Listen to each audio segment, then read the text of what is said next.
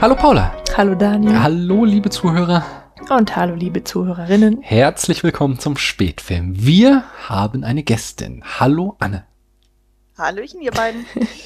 Auch äh, wenn du ja jetzt schon äh, hier zu Gast warst, möchte ich doch noch mal für die äh, anderthalb Menschen da draußen, die die letzte Folge nicht gehört haben, äh, kurz fragen, wer bist du denn und was machst du in diesem wunderschönen Internet? Ja, ich bin Anne. Im Internet bin ich als die Kostümfrau unterwegs und ich habe seit letzten Herbst meinen eigenen Podcast mit Klassiker Fable, wo ich ältere Filme bespreche, die mindestens 25 Jahre alt sind. Da haue ich jeden Monat eine Folge immer raus. Und seit auch Herbst dann letzten Jahres mache ich zusammen mit Patrick vom Bahnhofskino dann den kleinen Rad-Podcast. Da geht es darum, jeden Monat eine Staffel Game of Thrones zu besprechen. Offiziell einer der besten Podcasts des Jahres. Oh, Dankeschön.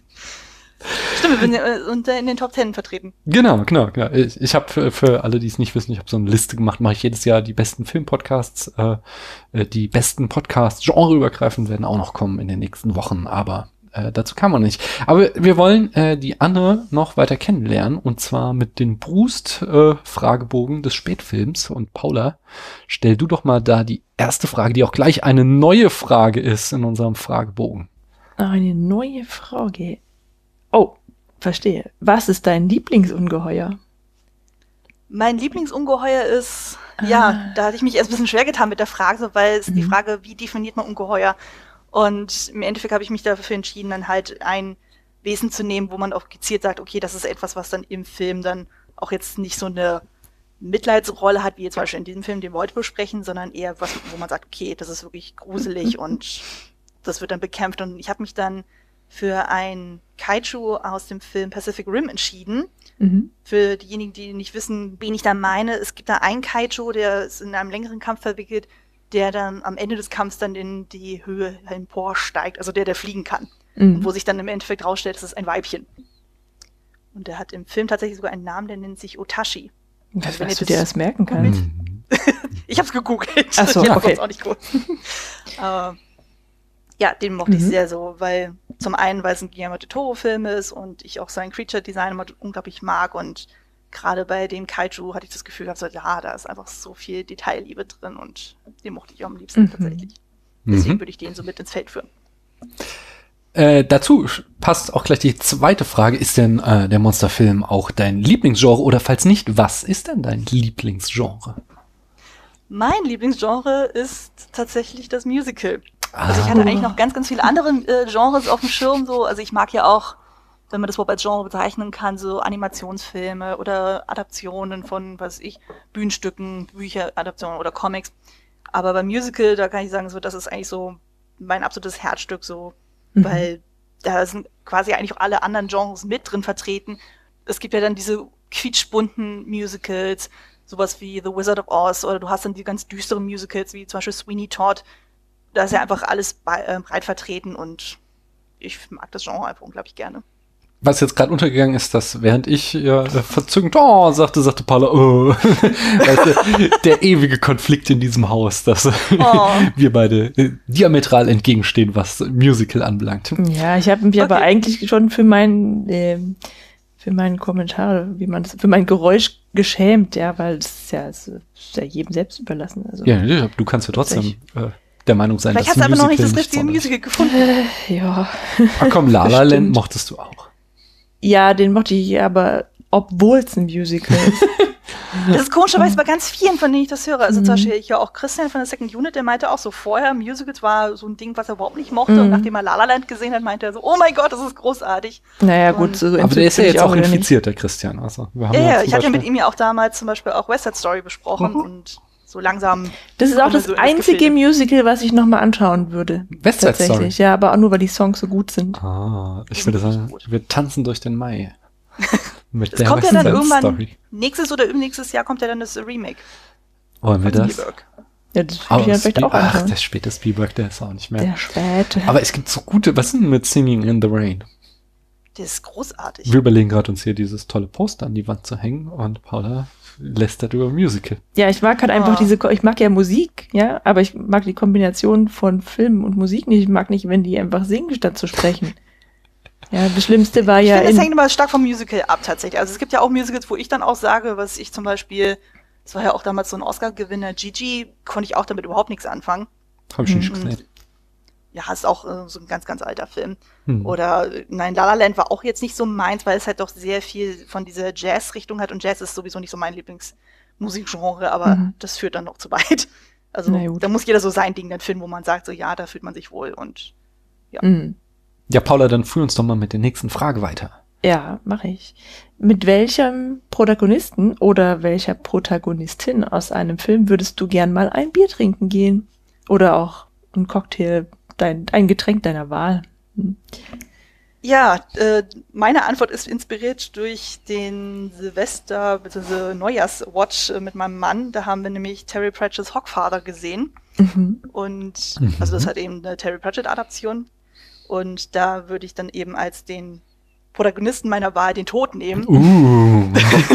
Das klingt erstmal mega morbide, aber wenn man diese Verfilmung Ja. gesehen hat, versteht man warum, weil der hat irgendwie so was unglaublich Charmantes an sich, so der sich dann auch mit dem Thema Menschheit unglaublich schön auseinandersetzt, der auch philosophisch dann weiterdenkt, wo es eben darum geht, so ja, warum brauchen wir Fantasie, warum müssen wir die kleinen Lügen glauben, um die großen Lügen zu glauben und ich glaube, es gäbe großartige Gespräche mit ihm. Mhm. Heute, heute äh, habe ich meine Tochter noch davon vorgeschwärmt, was der Tod von toller Charakter bei Terry Pratchett ist. Äh, als ich schön, sie davon überzeugte, sie soll jetzt anfangen, Terry Pratchett zu lesen. Ah, sehr gut. ähm, wenn du mit einer einzigen DVD für 15 Jahre in einem Raum eingesperrt wärst, möchte ich als nächstes wissen, welche wäre es? Das wäre mein absoluter Lieblingsfilm, nämlich Disneys Die Schön das Biest, also die Uhu. 91er-Version.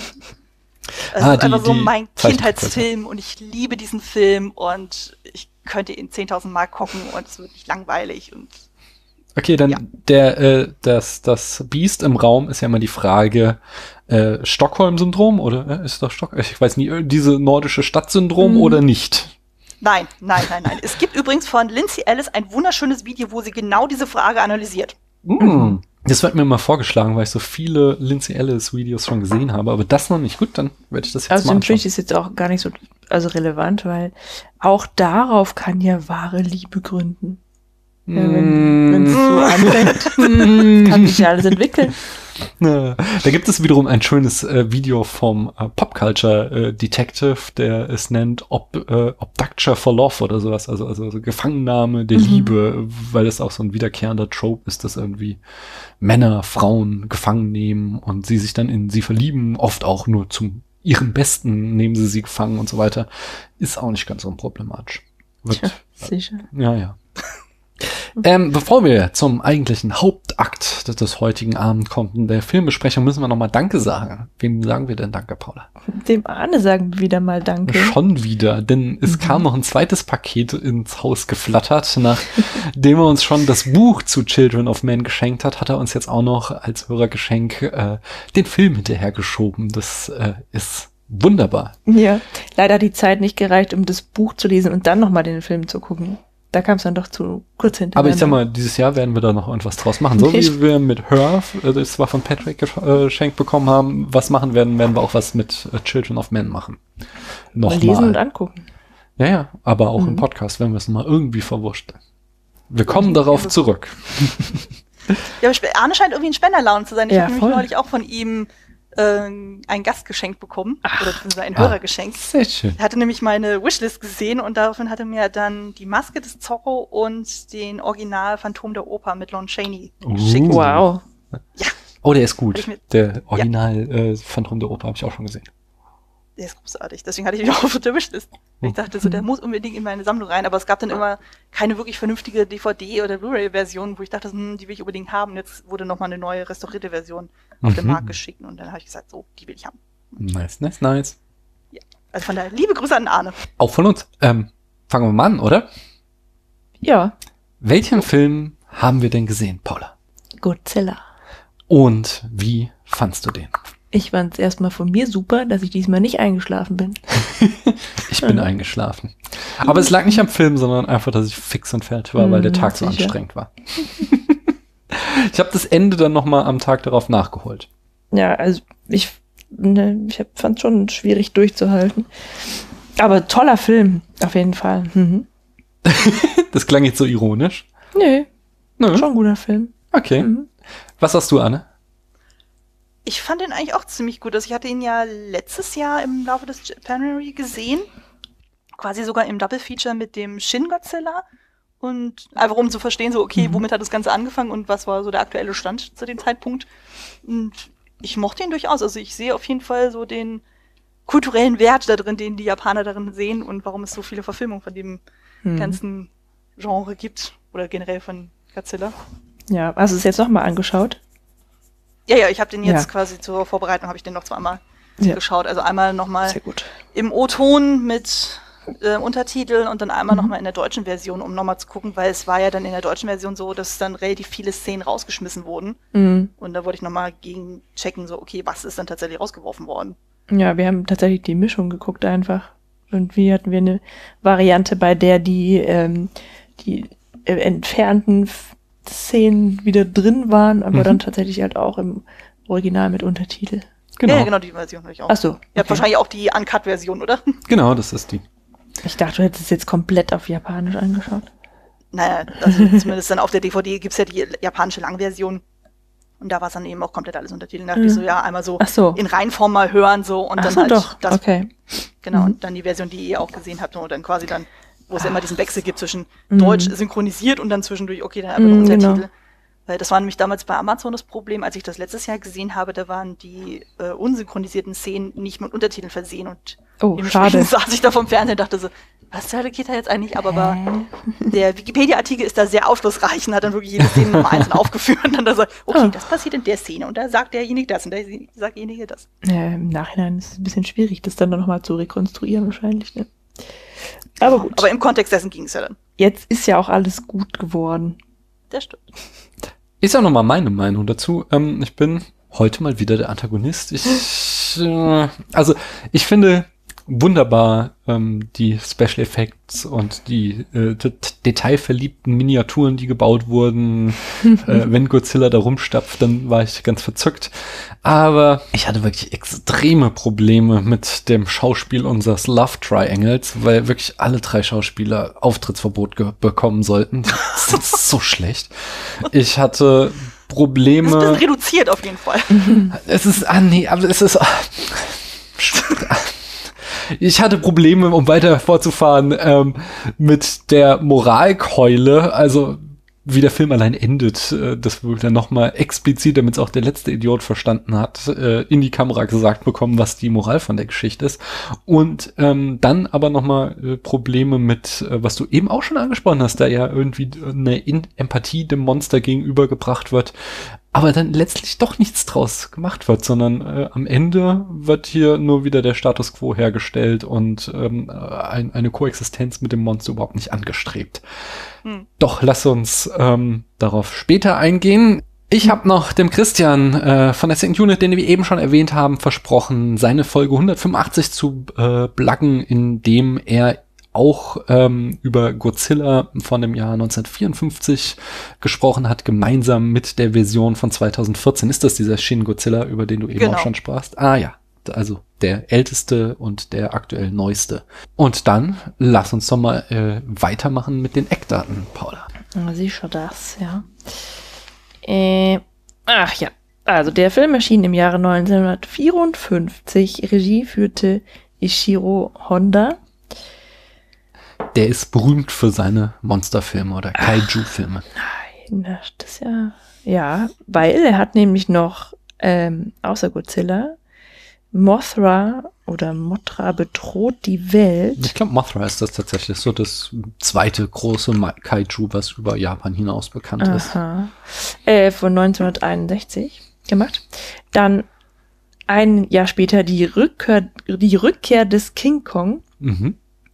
Ist es der King Kong? Das ist der King. Ah, ja. Dann 1964 Godzilla und die Urweltraupen. Oh, hier 1964 Frankensteins Monster im Kampf gegen Ghidorah. Mhm. Das klingt so ja sehr vielversprechend. es wird immer besser. 1965 Frankenstein, der Schrecken mit dem Affengesicht. 1966 Frankenstein, Zweikampf der Giganten, okay, lame. 1967 King Kong, Frankensteins Sohn. Das ist ja eine völlig neue Entwicklung. Äh, 1968 Frankenstein und die Monster aus dem All. Also, das, das ist der Höhepunkt. Denn 1969 kommen dann nochmal Godzilla, Attack All Monsters. Und äh, 1975 Die Brut des Teufels, Konga, Godzilla, King Kong. Mhm. Er hat noch viel mehr gemacht, aber es äh, sind hier eben die Monsterfilme, die ich mal rausgeschrieben habe. Das sind ja wirklich, das ist ja hervorragend. klingt eins trashiger als das andere. ja, echt und Perlen klingt mhm. es. Das Drehbuch führte Ishiro, nee, das hat er nicht geführt, sondern geschrieben, ähm, Honda selbst. Mhm. Und die Produktion übernahm Tomoyuku Tanaka, mhm. der als Schöpfer, ich gehe jetzt davon aus, dass es ein Mann ist ja. oder war, ja, ja. Äh, der als Schöpfer, nee, einer der Schöpfer von Godzilla gilt und als Produzent die Reihe vorantrieb. Mhm. Die Kamera führte Masao Tamai, die Musik schrieb Akira Ifukube. Mhm. Und in der Besetzung haben wir Akira Takarada als Hideto Ogata. Das ist der Professor oder, oder dieser Wissenschaftler, Nee, das ist oder? Der, ähm, der Liebhaber von der Tochter. Oh, mhm, der, okay. Der, der am Ende damit runtertaucht. Ah ja, ich sehe es jetzt ja auch. Ne. Äh, Momoko Koshi hat Emiko Yamane gespielt. Mhm. Der ah, Love Interest, die Tochter, der, die eigentlich der, jeden Job beherrschte in diesem Film. Ja, die ja. war immer genau im Mittelpunkt des Geschehens. Und hat immer die wichtigsten Aufgaben gemacht. Ist klar. Mhm. Ganz nah, nicht mittendrin und nah dabei, oder? Hammer. Akihiko Hirata hat Dr. Seri, Serizawa, Serizawa gespielt, der mit der Augenklappe. Genau, und der tödlichen Waffe. Takashi Shimura hat Professor Yamane gemimt. Mhm. Der ist ganz berühmt für seine Kooperation mit Akira Kurosawa, dem großen japanischen Regisseur. In der Woche, die, wenn diese Folge erschienen ist, in der Woche davor erschienen ist, die Folge, ähm, da äh, werde ich mit dem Alex über die sieben Samurai mhm. gesprochen haben. Das hier ist schon irgendwie Zeitreisengrammatik. Und äh, da hat er auch den alten weisen Samurai gespielt. Äh, dann gibt's noch zwei Mhm. Zwei Schauspieler für Godzilla selbst, nämlich genau. Haruo Nakajima oder Nakajima und Katsumi Tezuka. Also der erste hat hauptsächlich wohl Godzilla gespielt, aber ähm, da es so kräftzehrend war, gab es noch einen zweiten, der mhm. auch öfter mal im Kostüm steckte. Das Budget umfasste umgerechnet circa 870.000 Dollar. Mhm. Was äh, enorm viel ist auch schon. Also ja. wir hatten äh, dann auch in letzte Woche irgendwie so ein bisschen diskutiert, wie viel die sieben Samurai wirklich hatten. Ähm, es war irgendwas zwischen, äh, ja, auch so um den Dreh bis zu 1,1 äh, Millionen Dollar und ähm, ich habe jetzt nochmal gelesen, Godzilla sei der teuerste Film aller Zeiten damals gewesen, aber das kann gar nicht sein, weil ich der Meinung bin, dass die Sieben Samurai ähm, noch teurer waren, was auch hinhauen würde von der ganzen Ausstattung, ist, sind die sieben Samurai noch, Samurai noch mal eine Zacken besser, aber also die haben hier halt extrem viel Geld in das, den Nachbau von Tokio gesteckt und äh, ja, da ist halt das große Budget reingeflossen. Ähm, die japanische Filme aus der Zeit hatten sonst einen Bruchteil von dem, was die hier zur Verfügung hatten.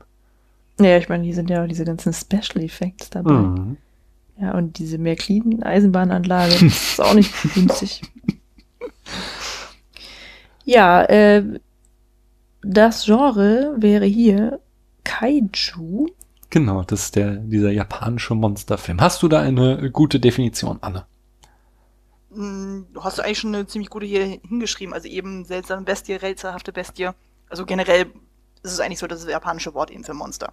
Mhm. Was denn noch für, für Genre, Paula? Ja, der Katastrophenfilm. Ja. Vielleicht auch Science Fiction. Ja. Ja, könnte mit, mit Atombombe und was ja. daraus wird, auf jeden Fall. So ist das. Mhm. Bin durch.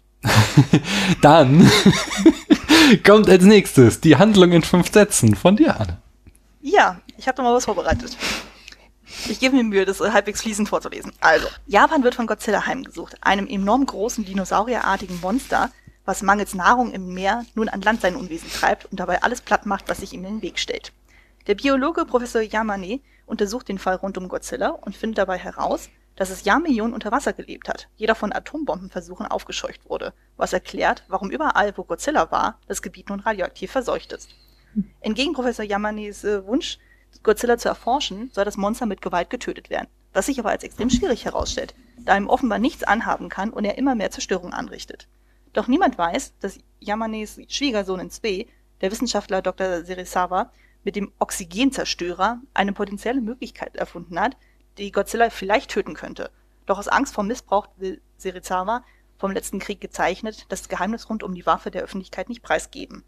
Erst als er das Ausmaß von Godzillas Taten sieht, knickt er ein und opfert sich sogar am Ende, indem er den Oxygenzerstörer mit Hilfe eines Tauchgangs aktiviert und somit Godzilla fließend unter Wasser, äh, schließlich unter Wasser auf radikale Weise töten kann, bis nur noch Knochen übrig bleiben. Tada! Mhm. Sehr Tada! Kurz und schmerzlos. Nein, wunderbar, wunderbar. Ähm, und ich habe noch eine Handvoll ähm, Fun Facts zur Produktion. Äh, so zum Beispiel, dass es im Jahr 54 wohl einen ähm, äh, Vorfall gab, wo ähm, die ähm, Amerikaner Atombombentests im Pazifischen Ozean vorgenommen haben und das dazu führte, ähm, dass der Fischkutter, der japanische Daigo Fukuyura Maru, ähm, da entsprechend äh, kontaminiert wurde, radioaktiv. Und dieser Vorfall dann den Produzenten äh, Tanaka dazu brachte, zu dieser Idee, dass er ähm, daraus eine Geschichte, eine Monstergeschichte machen will, die wiederum irgendwie als Allegorie auf die Atombombenangriffe auf Japan im Zweiten Weltkrieg zu lesen ist. Mm, die, wie gesagt, ich habe es auch letzte Woche schon gesagt, mein Japanisch ist sehr schlecht bis nicht vorhanden, aber äh, Godzilla wird wohl ähm, äh, im Japanischen eher Gojira ausgesprochen ähm, und das wiederum, äh, diese Namensschöpfung äh, geht darauf zurück, dass ähm, der äh, ursprünglich eine Mischung aus oder oder oder ein ein wahlähnliches ähnliches Monster vorgesehen war. Und dann steckt da nämlich das Wort äh, Gorira drinne, der äh, Gorilla und der Wal Kujira, ähm, die gemeinsam das Kompositum Gujira bilden und somit ähm, äh, ja, Namensgeber für Godzilla waren im Japanischen. Ja, genau. Lustig war auch, dass die Special Effects Crew, als sie ähm, sich japanische äh, Viertel anschauten, um sie dann entsprechend äh, originalgetreu nachbauen zu können, äh, fast von der Polizei verhaftet wurden, weil sie da die ganze Zeit eben darüber sprachen, wie sie diese Viertel zerstören können. und das wohl ein Polizisten auf den Plan äh, äh, rief und sie erst irgendwie dann äh, da mit ihren äh, Studio-Business-Cards äh, sich äh, eben davon überzeugen könnten, sondern nein, sie reden nur davon, einen Film da zu drehen. Vielleicht waren diese Leute am Stuttgarter Flughafen waren vielleicht auch nur so Film-Set-Scouts. Die sind auch nicht mehr aufgetaucht, oder? Nee, da habe ich nichts mehr das von gelesen. nur mhm. Aviator-Freunde. Aviatik-Enthusiasten. genau. ähm, die die, genau, die beiden Schauspieler in dem Godzilla-Kostüm, ähm, die dann da durch äh, die Bauten stapften, wechselten sich gegenseitig ab und ähm, das war vor allen Dingen dadurch nötig, weil dieses Godzilla-Kostüm unglaublich schwer war. Ich habe da ein bisschen widersprüchliche Angaben gelesen, so ähm, es soll wohl ursprünglich auf alle Fälle im ersten Entwurf 10 Kilogramm schwer gewesen sein, weil es auch irgendwie eine Konstruktion war, wo sie Beton mit eingebaut haben oder so. Ähm, aber äh, da, da konnte halt äh, Haru, Haruo Nikajima äh, quasi sich gar nicht mehr bewegen, woraufhin sie dann in der nächsten Version es ähm, äh, ja vom Gewicht her reduziert haben. Wahrscheinlich hat es aber immer noch äh, sowas um die fünf Kilo, äh, nee, nee, 100 Pfund? Nee, wären ja 50 Kilo. Nee, das ist Blödsinn.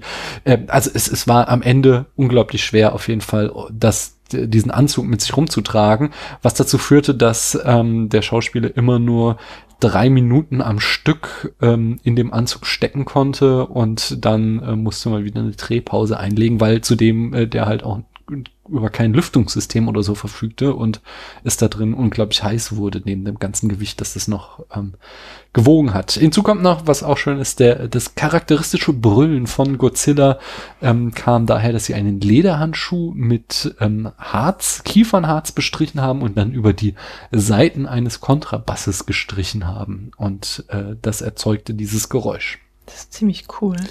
Ähm, und Godzilla, diese, diese Methode, Mensch steckt im Anzug äh, und äh, spielt ein Monster, führte dann eben zu einer eigenen Namensschöpfung für diese Art der, äh, des Special Effects, an das man es Suitmation nannte. Mhm.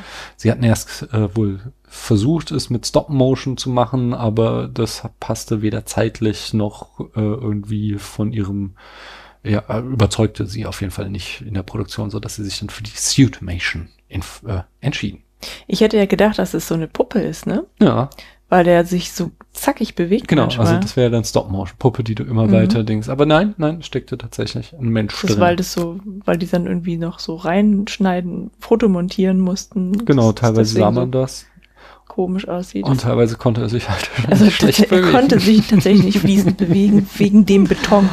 Ja, ja. Okay. Also wie ich es verstanden habe, lag es aber auch teils am Budget, weil Stop Motion ist ja so. ein sehr, sehr teures Verfahren. Ja. Was mhm. auch sehr langwierig ist. Und ja. das war ja anscheinend auch mit dem Grund gewesen, warum man gesagt hat, so nee, wir stecken einfach einen Mann in ein Kostüm rein und ich kann es zumindest aus meiner Erfahrung beim Film auch erzählen, also da Leute, die wirklich dann extrem viel an Kostümkram dann tragen mhm. und gerade wenn dann die Scheinwerfer hast und dann ist irgendwie nur Stress und so und dann ist es irgendwie vielleicht warm und sowas, das mhm. kann schnell sehr schweißtreibend sein. Okay. Ja, das, das kann ich mir vorstellen. Die Leute auch nicht lustig. Also wir hatten, äh, ich war mal bei einer Serienproduktion dabei, da ging es unter anderem darum, dass in einer Folge da sollte irgendwie eine Bombe entschärft werden. Und dann gibt's mhm. ja dann so Spezialleute, die ja dann dementsprechend so ähm, Kleidung dann auch tragen. Im mhm. Original wären es äh, so 80 Kilo ähm, Kleidung. Und das oh. hat man in dem Fall dann nicht gemacht, so, aber trotzdem, dieses Kostüm war einfach so mehrschichtig. Das waren, glaube ich, vier, fünf Schichten übereinander und es war Hochsommer. Krass. Und dementsprechend der Schauspieler dann hatte zwar dann keinen Text und so, aber er musste ja auch trotzdem durch das Bild laufen, so, mhm. und dann irgendwie gefühlt so nach dem Take sofort musste er immer zu mir, ich musste ihn erstmal wieder runterkühlen, damit er oh da drin nicht völlig überhitzt und dann, ja, das ganze Spiel dann wieder von vorne. Krass. Hm. Genau, wo du es eben nochmal sagst, ich habe eben meine Zahlen durcheinander gebracht. So, ähm, das Kostüm, glaube war ursprünglich 100 Kilo schwer. Sie haben es auf 50 Kilo runter ähm, geschrumpft dann, damit es überhaupt sich tragen lässt. Und der Schauspieler hat während der Dreharbeiten 10 Kilo abgenommen. So war es, weil es so anstrengend ah, war. Okay, das, das waren meine Zahlen. Ja so aber, aber wie gesagt, habe ich auch verschiedene äh, Zahlen gelesen. Äh, so wie, wie schwer es wirklich war, weiß ich nicht. Aber kommen wir doch mal zur Analyse. Wie erzählt der Film seine Geschichte? Paula, was ist dir denn Besonderes aufgefallen? Dass da ein Dino mitspielt, das ist mir aufgefallen, weil das habe ich tatsächlich beim ersten Mal anschauen total verschlafen. Ich dachte, das wäre irgendwie so ein eigenes Monster, aber nein, das ist ja ein Urzeittier, das wirklich mal gelebt hat. Ja. Ähm, das fand ich interessant. Ich wusste auch nicht, dass das irgendwie so eine politische oder vielleicht ist es sogar so eine so eine, so eine Umweltschutzparole mhm. da hatte, ja. Ähm, und das, das Monster ist ja eigentlich gar nicht böse, ne? Ja. Das ist ja, der hat einfach nur Hunger. Ja. Dann kommt dann so, kommt er in, auf der Suche nach Nahrung in die Stadt und dann sind da so kleine Leute, die ihn auch noch blenden. Das hat der Professor auch gesagt, ey, den nicht mit dem Licht ärgern, dann wird er sauer, ja. Wir haben nicht auf den gehört schon ist der sauer geworden. Also es also, sind definitiv ja. so die, die, die zwei zentralen Punkte, die da drin stecken. So einmal eben dieses ähm, Warnung vor äh, dem, der atomaren Bewaffnung, ähm, so nach dem Motto als, als Parabel, das wird uns geschehen, wenn wir mit diesen Atomwaffen weitermachen. Das, mhm. Wie gesagt, sagt ja der Professor im letzten Satz des Films auch buchstäblich so, oh Gott, da sehen wir, was wir angerichtet haben, nur wegen dieser Atombomben. Und der Film fängt ja auch schon so an damit, dass wir ja am Anfang diese, diese Szene haben, wo das Meer so brodelt und mhm. dann die Schiffe untergeht und man noch gar nicht weiß, was los ist. Und äh, als wir hier auf dem Sofa saßen, sagte ich ja schon irgendwie, das, das sind irgendwie Atombombentests, weil, aber von der Ikonografie äh, dachte ich eher, dachte ich noch gar nicht, dass er jetzt schon Godzilla jetzt an dieser Stelle auf äh, tritt oder dass das er dafür verantwortlich sein soll, sondern dass das erstmal irgendwie so die Events sind, die ihn vielleicht äh, erwecken, so und das alle Fälle so eine Ikonografie, die da ganz stark an äh, ja die, die atomare Bedrohung ähm, erinnern und eben den, den, diesen, diesen Schock, den Japan erlitten hat durch die beiden Atombomben, die auf Japan abgeworfen wurden durch die Amerikaner im Zweiten Weltkrieg. Anne, was, was denkst du dazu? Ja, also was mir halt auch aufgefallen ist, ist, dass, ähm, du sagtest da schon so, das war ja dann auch mit diesen ganzen Atombomben-Geschichten da mit drin, aber was ja auch dann thematisiert wird, ist ja dann, das Ganze wird ja auch dann so von so einer Insel dann auch beobachtet. Mhm. Und dann die Inselbewohner, die sagen dann auch schon relativ schnell so, ja, das ist der Gojira, das ist der Gojira. Und der ältere Herr, der das dann irgendwie dann erzählt, der sagt dann auch sozusagen, ja, äh, früher haben wir ihm noch irgendwie Menschenopfer dargeboten. Also das scheint jetzt, also ich habe das jetzt so verstanden, dass es jetzt nicht so ist, dass er einfach nur aufgrund der jetzigen Geschehnisse dann aufgewacht ist, sondern dass es ihn ja vorher auch schon gab mhm. und dass man ja mhm. trotzdem irgendwie schon mit ihm in irgendeiner Form interagiert hat, nur dass er jetzt irgendwie gezielt, äh, dadurch, dass er anscheinend jetzt wirklich keine Nahrung mehr findet, aufgrund der Atomenversuche, dass er jetzt äh, gezielt dann sich am Land zu schaffen macht mhm. und dann sagt so, okay, äh, so nach Motto, Futter, Futter, wo ist Futter, wo ist das Buffet und dann aber gegen Stratz. Und was mir halt aufgefallen ist auch also von der Inszenierung, dass man wirklich fast die Uhr danach stellen konnte, dass er wirklich alle zehn Minuten dann auftauchte. Ja, also zum Glück, ne? So, ja, das war dann irgendwie so erstmal gefühlt erstmal. So, bumm, er ist da oder wird zumindest angekündigt. Dann passiert erstmal eine Weile nicht, dann ist relativ viel äh, Dialog, Dialog, Dialog, alles relativ ruhig und so im japanischen Stil sind die Leute in der Regel auch eher ein bisschen weniger emotional mhm. gefühlt so und dann ist dann wieder Godzilla da, so von denen so, oh, jetzt ist wieder Tohuwabohu und dann ist wieder ein bisschen ruhig und dann immer so, so in Intervallzügen. Das fand ich irgendwie auch sehr faszinierend. Ja, ich mochte das sehr gerne. Ich habe hab mich echt gefreut, als der aufgetaucht ist im Meer. Ja, Super. Also ich fand es ist einfach so, so charmant. Also ich habe mich auch äh, gefreut bei den Szenen, wo er dann später in Tokio dann rumwütet. Da gibt es mhm. ja irgendwann so eine Sequenz, wo er dann auch solche Feuerwehrwagen dann durch die Gegend fahren und du siehst dann mhm. wirklich ziemlich genau, wenn dann so äh, das in Relation zu ihm dargestellt wird, dass es dann einfach so ein Miniaturauto ist, wo dann mhm. wirklich Minifigürchen reingebastelt wurden und der dann gegen was gegenknallt und ich denke mir so, oh, ist das süß. Ja, oder dieser, dieser Zug auch, dieser kleine, oder ja, der, ja. am Anfang ist es noch so ein kleiner Hubschrauber, der sieht ja so dermaßen unecht aus. Ja. Ja, nee. Meine Lieblingsszene ist, als er da auf der Insel an Land geht und der Kopf hinter dem Hügel so auftaucht. Oh Gott, ja. Ich wollte mal gerne zurück auf dieses, ähm, wir, der war schon früher da, wir haben ihn irgendwie Opfer ge, ähm, gegeben mhm. und jetzt er wieder aufgetaucht, weil das ist so ein super klassisches irgendwie ähm, Symbol, super klassische Erzählung für irgendwie die Hybris des Menschen, äh, das taucht jetzt zum Beispiel auch so im, im Herr der Ringe auf, so die, die Zwerge, die zu tief gegraben haben und ähm, da dann den, den Ballrock wecken dadurch. Und hier ist es halt quasi, dass die Menschen in ihrer Hybris mit den Atombomben eben das Monster geweckt haben. So die, die alte Generation, die wusste es noch zu beruhigen, indem sie irgendwie Opfer dargeboten haben und dann irgendwie. Und die Tänze durch, vorgeführt haben. Ja, genau. Und mhm. halt, ähm, die noch in irgendeiner Form eins waren mit der Natur. Ähm, deswegen ja auch irgendwie so der Katastrophenfilm, dass ja Godzilla hier so auch so als Naturkatastrophe inszeniert wird. Und die Alten, die wussten noch, wie man damit umzugehen hat. Und die Neuen, in äh, die junge Generation in ihrer Hybris, in ihrem äh, Wissenschaftswahn und immer höher, schneller weiter es zu treiben oder tiefer eben im Meer äh, die äh, wecken dann eben das Monster und müssen mit den schrecklichen Konsequenzen leben. Hm, ja, genau. Früher war alles besser. Ne? Da musste man einfach nur irgendeine Frau ins Meer schmeißen und schon war die Sache geritzt. Ja gut, aber ich könnte mir gut vorstellen, dass er dann nicht von vornherein so aussah, wie wir ihn ja jetzt im fin äh, Film dann final sehen. Ich kann mir gut vorstellen, dass eben durch diese Atomversuche er dann auch nochmal in irgendeiner Form mutiert ist, weil hm. anders wäre auch nichts erklären, weil es wird ja zwar gesagt, er kommt aus der Jurazeit, aber man kann sich dann sonst nicht erklären, so warum auf einmal hinten seine Stachel auf dem Rücken dann anfangen zu glühen und er dann irgendwelche äh, Strahlen dann ausspucken kann und dadurch ausschmelzen kann. Mhm. So, also ich denke mal, das wird dann eher darauf zurückzuführen sein. Also ich dachte ja irgendwie auch so reale Berichte, so wo irgendwelche Fische mit drei Augen auf einmal auftauchen, so aufgrund solcher Geschehnisse. Ja, ich dachte, der hätte einfach schlechten Atem, weil der schon so alt ist. Mangelnde Mundhygiene. äh, ja, ähm, der, der Film ja, also er, er gibt da so eine widersprüchliche Botschaft auf jeden Fall. Er sagt halt einerseits auf äh, Godzilla ist den Bewohnern schon bekannt, andererseits wird er halt irgendwie seine Größe auf die Atombombentests ähm, immer wieder zurückgeführt. Es wird nicht explizit erklärt, was hier jetzt vorgefallen ist, aber äh, so wie du sagtest, Anne, scheint da schon ganz stark irgendwie eine Mutation stattgefunden zu haben. Und auch nochmal mit diesem Naturkatastrophen-Ding verbunden ist halt auch, was du vorhin sagtest, Paula, dieses, äh, dass Godzilla ja nicht irgendwie als böse eingestuft wird, sondern dem ja schon irgendwie Empathie und Mitleid eben auch immer wieder durch Person des Professors hauptsächlich entgegengebracht wird, um äh, zu zeigen, äh, im Grunde kann der auch nichts dafür, dass der hier unsere Städte kaputt macht. Der will ja nichts Böses. Äh, wir sind ihm nur ausgeliefert, weil ja, wir, haben irgendwie die Katastrophe angerichtet und jetzt müssen wir mit den Konsequenzen leben. Aber er wird ja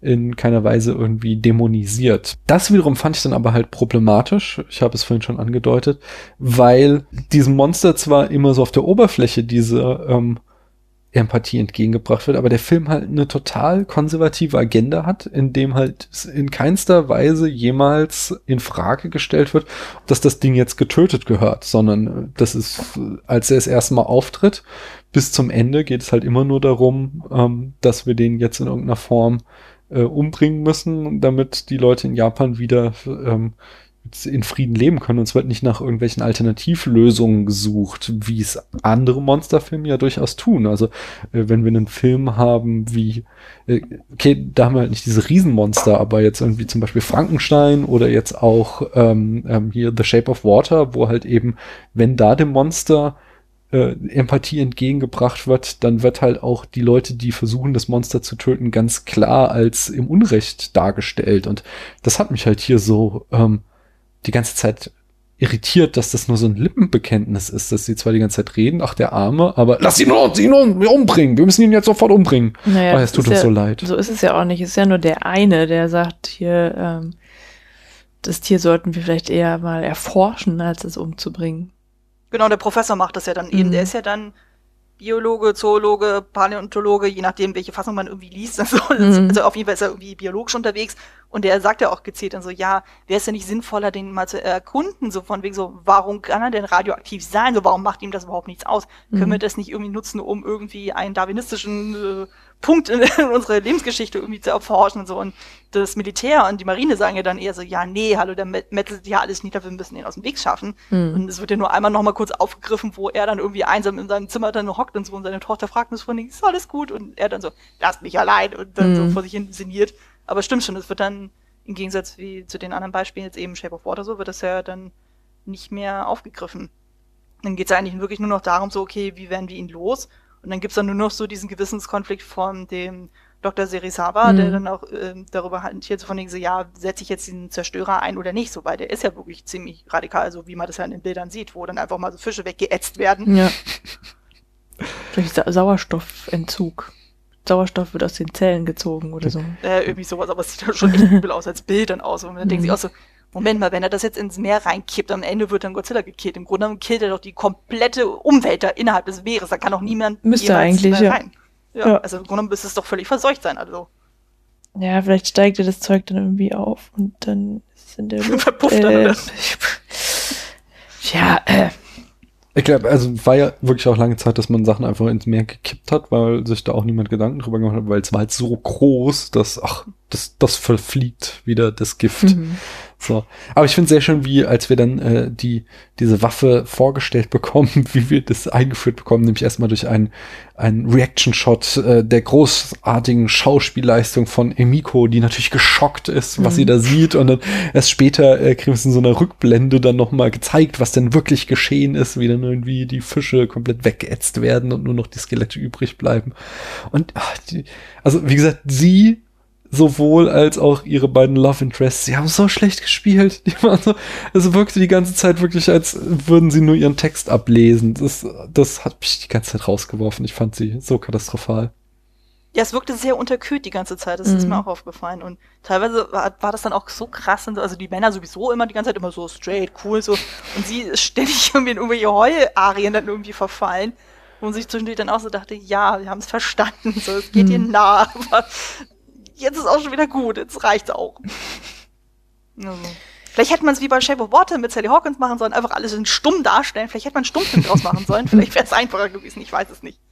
Mich hat dann noch besonders am, am, am Ende dann nochmal genervt, dass es nochmal dann so ganz explizit in die Kamera gesagt werden muss, äh, wie schlimm denn jetzt irgendwie der Atombombe ist, damit es auch wirklich der Letzte äh, mitgekriegt hat, der den Film nicht verstanden hat. Sowas finde ich halt auch immer ein bisschen anstrengend, wenn ich als Zuschauer nicht ernst genommen werde, sondern man mir nochmal ganz ausbuchstabieren äh, muss, worum es jetzt in diesem Film geht.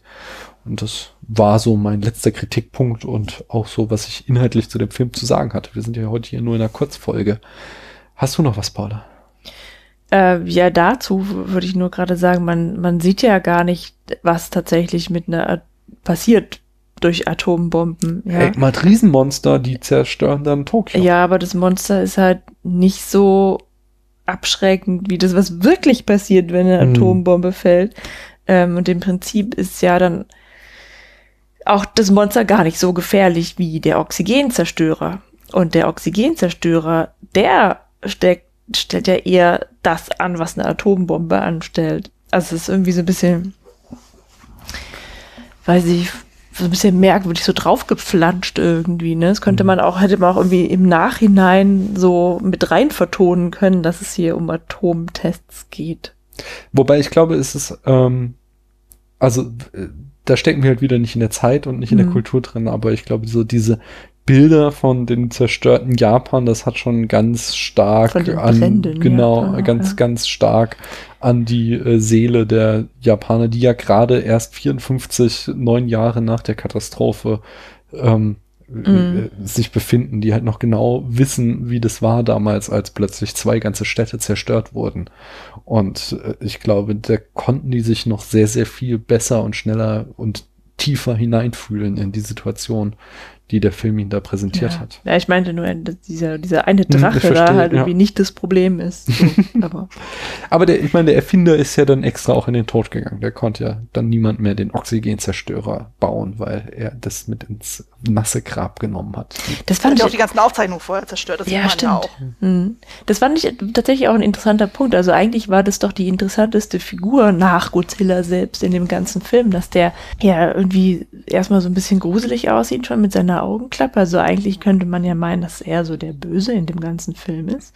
Ja, weil er dann halt so der verrückte Wissenschaftler ist und der halt die Frau kriegen soll, obwohl die jemand anders liebt. Hm. Und dann hat er eben diese fiese Waffe entwickelt. Da war das schon überraschend, dass er so mit seinem Gewissen hadert und Skrupel hat, das Ding rauszugeben. Was ich hatte auch irgendwie so ein bisschen merkwürdig fand, so wieso erfindet er dann überhaupt so eine Waffe, wenn er ein Problem damit hat, ne, so, also dieses Argument, ähm, wenn es in falsche Hände gerät, könnte es eine furchtbare Katastrophe geben, so, wo ich mich dann frage, wo ist dann hier eigentlich, wieso ist es keine Katastrophe, wenn es ja gut, ja, aber das ist ja dann auch wieder eine, eine Allegorie. Ich meine, das, wir haben eine ganz ähnliche Situation gerade mit dem CRISPR, das halt ähm, CRISPR? CRISPR ist die Methode, Gene zu editieren.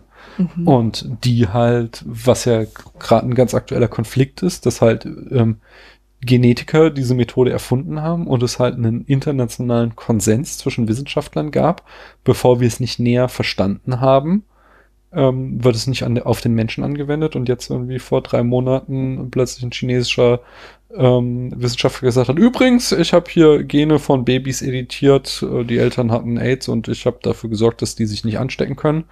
Äh, uns da einen riesen Aufschrei gab, weil da eben diese Methode äh, in die falschen Hände gefallen ist, weil sich ganz, weil sich die wissenschaftliche Scientific Community darauf geeinigt hatte eigentlich, wir wollen das noch nicht am Menschen testen, weil wir, mhm. äh, weil das halt ne, einen ne Dammbruch bedeuten würde, das menschliche Genom zu editieren und da ein Wissenschaftler sich nicht dran gehalten hat. Und ich glaube, das ist so dieses Motiv, was da mitschwimmt, dass hier halt der äh, Doktor, der Verrückte, äh, zwar quasi aus seinem wissenschaftlichen Drang heraus sowas zu erforschen, das gemacht hat, mhm. aber eben diese äh, wissenschaftliche Ethik in sich spürt, dass er halt weiß, dass er es nicht den falschen Menschen überlassen darf, weil die es halt als schreckliche Waffe einsetzen können.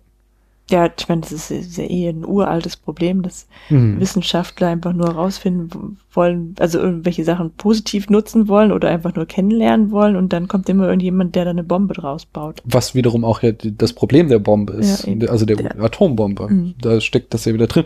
Das ist ja auch so, so diese ganze Zeit, dass wir, ähm, dass so eine Zensur äh, bedeutet hat, äh, Zäsur, dass wir vor dem ähm, Zweiten Weltkrieg und dem Abwurf der Atombombe ja eine äh, ganz große Technik-Euphorie hatten und so diese ganzen äh, Futurismus und äh, frühen Science-Fiction-Romane aus äh, der Jahrhundertwende und so, aus denen spricht das noch total hervor, wie begeistert die Leute waren von dem wissenschaftlichen Fortschritt, der jetzt herrscht und dann äh, der Erste Weltkrieg schon so in Ansätzen, aber dann vor allen Dingen der Zweite Weltkrieg und die atomare Bedrohung haben dann eben äh, dazu so einen Umschwung geführt, dass ähm, sich, äh, ja, dass halt plötzlich so eine Technik-Skepsis wieder einsetzte und so, ein, so eine Wissenschaftsskepsis, weil man halt sah, dass eben diese, diese wissenschaftlichen Errungenschaften sich auch zum Schlechten einsetzen lassen können. Aber es fängt ja auch schon relativ früh an mit so Geschichten wie zum Beispiel Frankenstein. Da hast du ja auch das Mhm. gleiche Dilemma. Ja, Dann stimmt. fängt dann jemand an zu Mhm. forschen und Stimmt, zu entwickeln so und denkt sich dann so, hey, super, ähm, ich kann den Tod überlisten und greift dann natürlich dadurch extrem in die Natur ein und das äh, rächt sich natürlich dann dementsprechend. Und, ich weiß nicht mehr, von wann das Buch war, aber es war ja auch irgendwann 19. Jahrhundert. Mhm. Und das Jahrhundertwende hatten, äh, auf jeden Fall, ja. Genau, und Mary Shelley, die ist ja damals geschrieben und die war ja auch noch verhältnismäßig jung, aber die hat damit auch irgendwie ein Thema angeschnitten, wo man sich denkt so, wow, also das ist ja heutzutage ja immer noch aktuell, dass man sagt, okay, wie weit darf Wissenschaft gehen, so wie weit ist dann die Ethik noch damit vereinbar, wie weit äh, darf man in die Natur eingreifen, das, was du auch eben sagtest mit der Genmanipulation, Mhm. wenn dann heutzutage dann auf einmal alle anfangen, dann ihre Babys dann so nach ihrem Wunschkatalog dann zusammenzustellen, dass man irgendwie Mhm. sagt, okay, was ich der, ähm, ich designe mir mein Baby so hin, dass es die Augenfarbe hat, die Haarfarbe, möglichst kein Down-Syndrom oder was ähnlich für äh, Faktoren hat, dann Mhm. wird das echt grenzwertig. Das haben wir ja sogar im Faust schon. Da ist zwar noch nichts, äh, zwar nichts entwickelt, was irgendwie gefährlich sein könnte, aber um eben das absolute Wissen zu ähm, erlangen, lässt er sich mit dem Teufel ein. Ja. Mhm. Genau. Stimmt, das geht ja noch früher dann, ja. Hm. Ich, ich Mhm. denke auch gerade irgendwie, das, irgendwie kann man das auch in der, in der griechischen Mythologie kommt das auch schon vor, ja, wenn ähm, Prometheus wollte doch auch irgendwie so die Menschen oder Lebewesen erschaffen. Also ich glaube, das ist jedenfalls schon ein sehr alter Stoff. Nee, Prometheus hat den Menschen das Feuer gebracht und dafür so. wurde er bestraft. Aber Ja, gut, okay.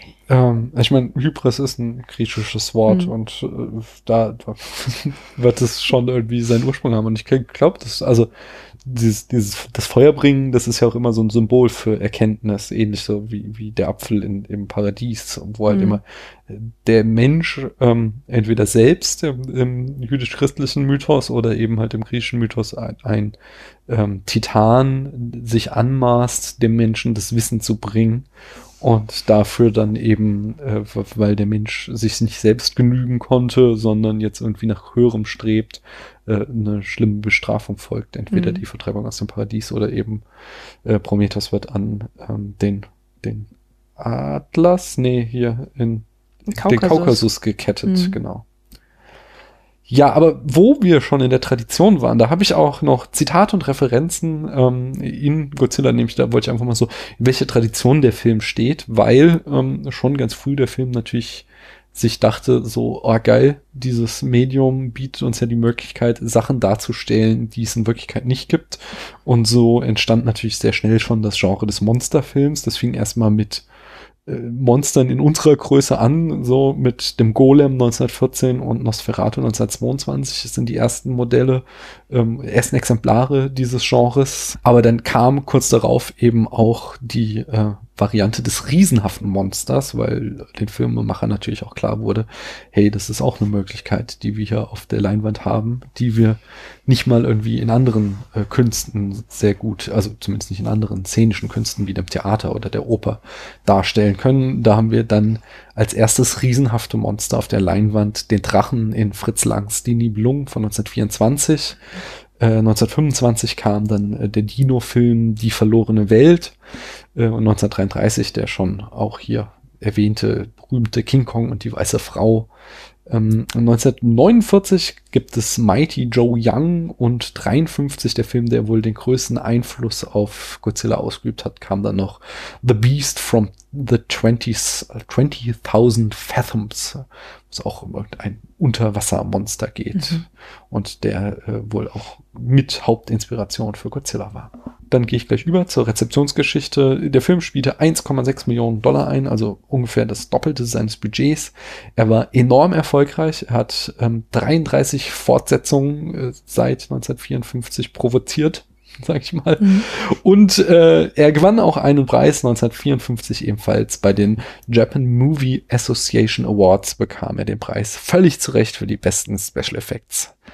Die Miniaturen und Märklin-Bahnen sind einfach toll. Und- Der war auch, glaube ich, dann dabei auch als bester Film nominiert. Genau, aber das hat die. Sieben Samurai gewonnen. Vollkommen Ah. zu Recht, der bessere Ja. Film. Anne, du hast aber noch einige Zitate und Referenzen von Filmen, die ihrerseits ähm, äh, nicht Frankenstein, sondern Godzilla zitieren. Magst du uns da nochmal aufklären? Ja, da habe ich so ein paar aktuelle Beispiele gefunden. Zum einen Pacific Rim, den ich ja ganz am Anfang der Folge schon erwähnt habe. Mhm. Da ist es ja so, zum einen, Guillermo del Toro erwähnt Ishiro Honda auch am Ende bei den Credits. Also quasi ihm Mhm. ist der Film dann auch gewidmet, zusammen mit Ray Harryhausen. Und ähm, es gibt in dem Film selber, da ist ja dann das Setup eben, du hast ja dann diese Kaijus, die dann eben aus diesen ähm, Pacific Rim dann rauskommen und dann immer so schubartig, dann ist es mal einer, dann sind es zwei, dann sind es vier und so und immer weiter dann die ganze Welt bedrohen. Und die werden nach Kategorien sortiert.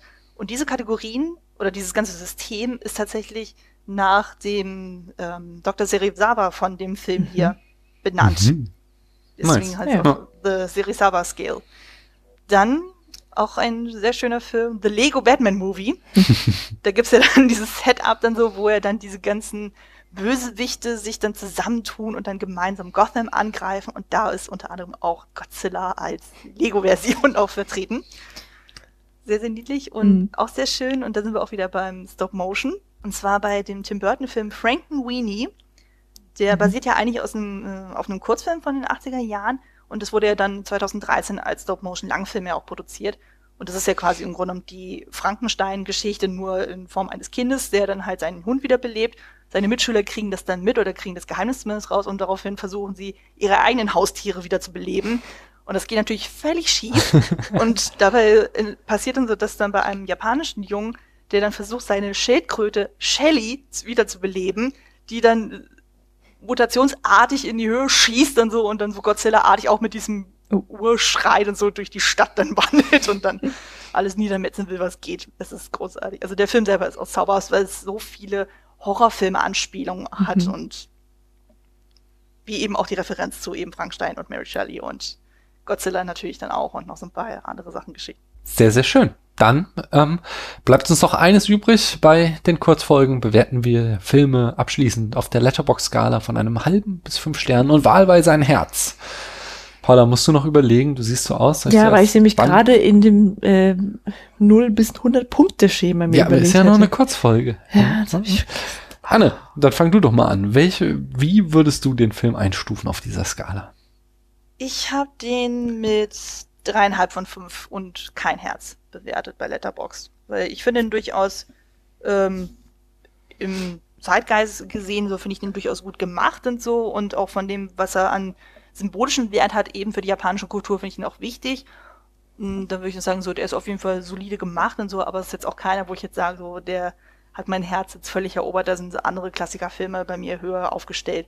Mhm. Aber für das, was er ist, finde ich ihn super. Also ich würde ihn auf jeden Fall eher empfehlen als zum Beispiel den Shin Godzilla, den ich eher ein bisschen Mhm. cheesy fand, aber das ist eine persönliche Meinung. also ja, von also ich mir bei dreieinhalb von fünf. dreieinhalb und von mir gibt der vier und ein Herz. Oh. Ja, ähm, weil ich Godzilla total super finde und ich finde auch die Musik sehr gut. Ähm, ich finde es halt tatsächlich nur einfach so ein bisschen langweilig. Also eigentlich finde ich, finde ich schon ganz gut gemacht, aber irgendwie fehlt mir so ein bisschen der Pep. Ja, ähm, also was so die Geschwindigkeit natürlich angeht und so. Mhm. Deswegen keine fünf, aber immerhin vier Sterne. Und ich will den auch noch mal angucken, Ha. auf jeden Fall.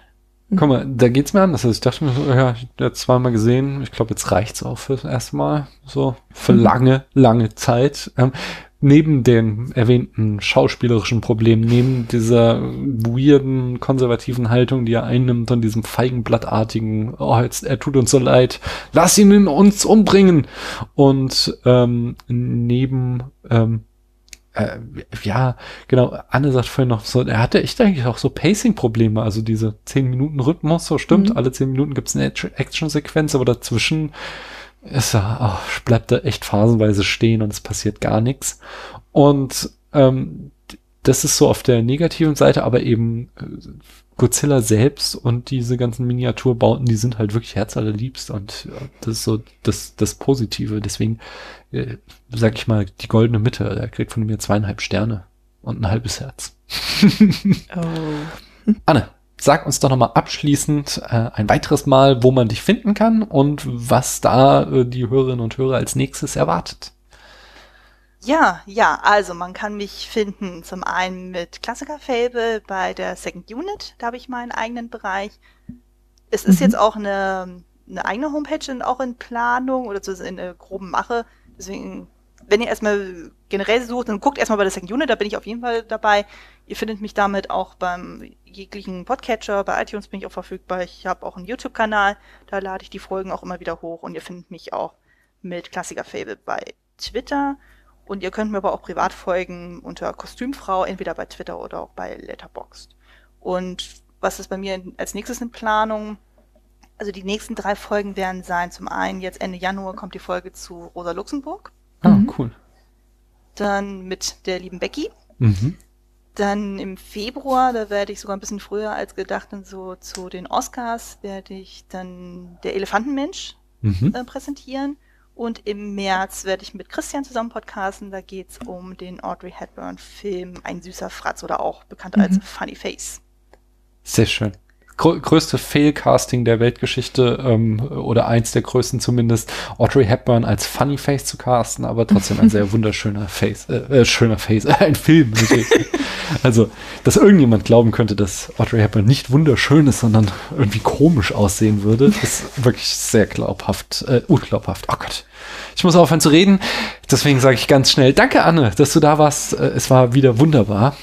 Ähm, Danke, dass ich da war- sein durfte. Also ich fand's, ich fand's nicht wieder, ich fand's wunderbar. Mhm. Ebenso. Sehr schön. Und wunderbar ist auch, äh, dass die, die bis hierhin durchgehalten haben, bis hierhin durchgehalten haben.